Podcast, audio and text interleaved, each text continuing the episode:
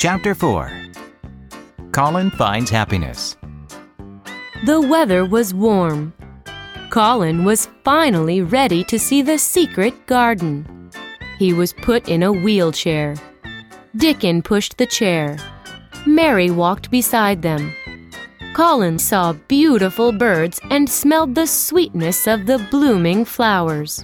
Soon, they reached the ivy covered wall, This is it.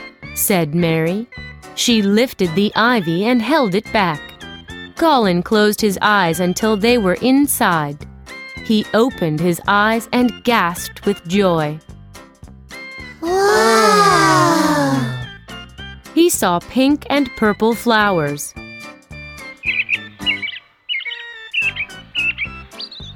He heard the birds calling to each other. He smelled the freshness of spring.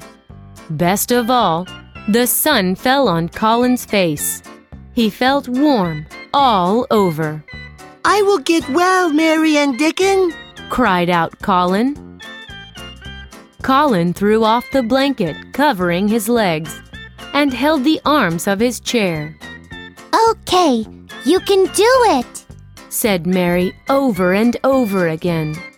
Dickon held Colin's arms. Finally, he was standing. Wow. Ooh. He took a few steps to a nearby tree.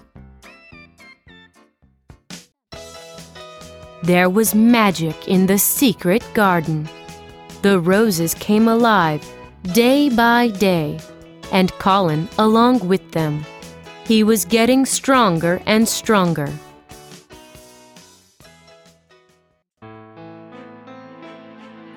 While his son was getting better, Mr. Craven was traveling.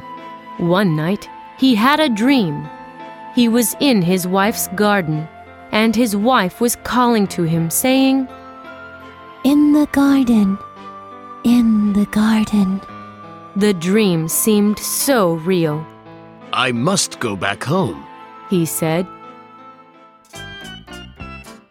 As soon as he arrived at Misselthwaite, he hurried to the garden.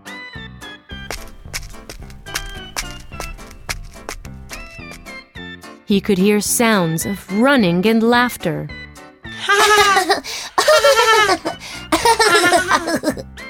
Just then, the door opened and a boy ran out.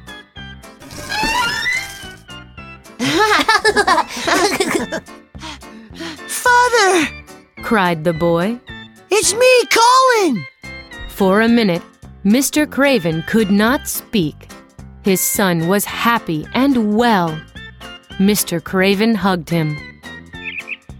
Colin led his father through the door. I thought it would be dead. He said, Mary and Dickon brought it to life. Colin said, And Colin, too. Dickon said. Then the three children cried out. It's magic. Tell me all about the story. said Mr. Craven.